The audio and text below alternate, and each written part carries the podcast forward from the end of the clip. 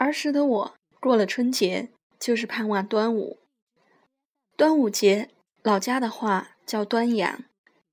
端阳有粽子吃，那时粽子都是外婆包了送来的，大多是白米粽和赤豆粽。记忆中，我下午放学回家，看到一篮的粽子，书包一丢，忙不迭地剥上一个，用筷子戳着，蘸上白糖吃起来。粽叶特有的清香，糯米的绵软，夹着白糖的鲜甜，划过舌尖，沁入心脾。那就是端午节的感觉。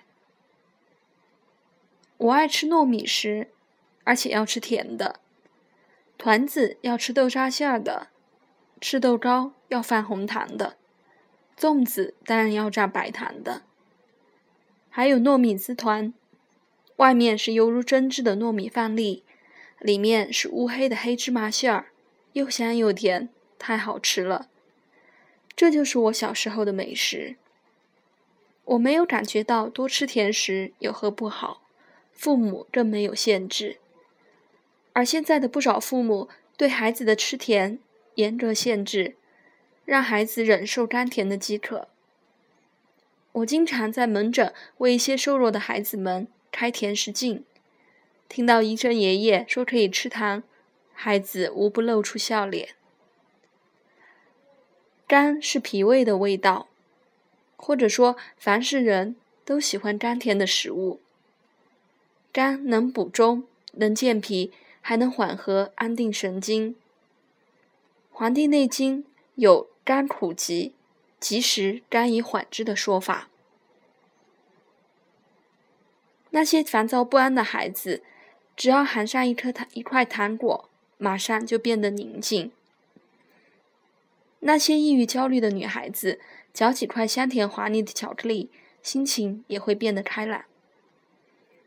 经方中也有很多用甘药的方子，比如甘麦大枣汤，用甘草、小麦、大枣煎服，可以治疗女人的脏燥。这是一种类似神经症、接近歇斯底里的病症。其实这种方在儿科经常用。我用甘草煮大红枣，让患有多动症的受孩、瘦弱孩童食用。孩子爱吃还有效。当然，如果能开发一种甘麦大枣的面包，可能更好。我目前用的最多的甘甜经方是小建中汤，桂枝、白芍、甘草、生姜、大枣，还要加块麦芽糖。如此美味的鲜甜汤，是治疗瘦弱之人便秘、腹痛、不育时的良方。我还用来治疗那些具有骨感美女士的经前乳房疼痛和失眠，也挺灵验。别说他们，就是我，近来晚上睡前吃了十多枚新疆若羌红枣，睡得就很香。甜的东西多吃也会让人胀满，中医常说肝能令人中满。我妻子就不能多吃甜，糯米粽子她是不喜欢的。因为容易腹胀和吐酸水，她有哮喘，平时少不了大柴胡汤颗粒。可见大柴胡体质是不宜多吃甜的，也不能吃粽子的。还别说，大柴胡汤中就没有甘草。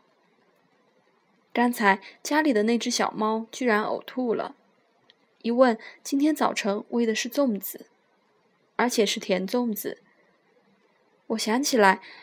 猫有病常用乌药，乌药是理气止痛药，与大柴胡汤同功。于此说来，猫的体质是大柴胡汤体质了，居多了。哈哈，纯属乱说。